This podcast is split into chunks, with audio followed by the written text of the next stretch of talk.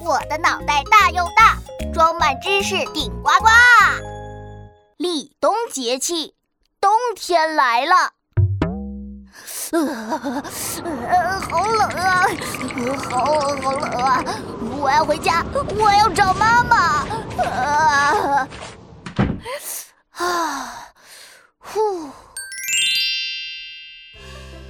今天是立冬，冬天。在每年的十一月七号左右，立是开始的意思，立冬就代表寒冷的冬冬冬冬冬天要开始了。啊啊切！如果说春天代表开始，那么冬天就代表结束。到了立冬，农民伯伯要把一年的收成。麦子啊，谷子啊，玉米啊，土豆啊，白菜呀，南瓜呀，哎呀，反正就是能吃的好吃的，通通收好，留着过冬。呃，当然了，不仅是人，小动物们也都储存好食物，躲进洞穴里了。所以在立冬的时候，你就很难看到青蛙呀、蛇呀之类的动物了。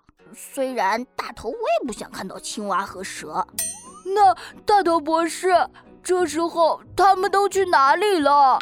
当然是悄悄地躲起来了，找个温暖的地方睡上一大觉。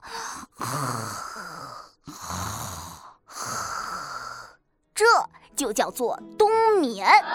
从立冬开始，水面开始渐渐结冰。喜欢锻炼身体、热爱冬泳的勇士们，这会儿就可以下水游泳了。因为再过两天，等水面完全冻住，想游也游不了了。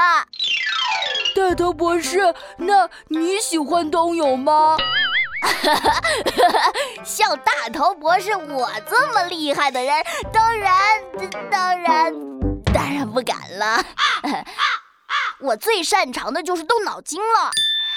冬天游泳这种事情，就就交给别人吧。一起来答题，节气能量来集齐。土豆加油，土豆加油。上一次的脑筋急转弯，一只猪对土豆说：“加油。”猜一种好吃的东西，答案就是朱古力豆。一头猪在鼓励一颗土豆，就是猪在鼓励土豆，谐音就是朱古力豆。你们的脑筋是不是来了一个急转弯呀？正确。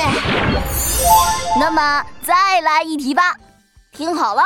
为什么熊冬天要冬眠那么久吗？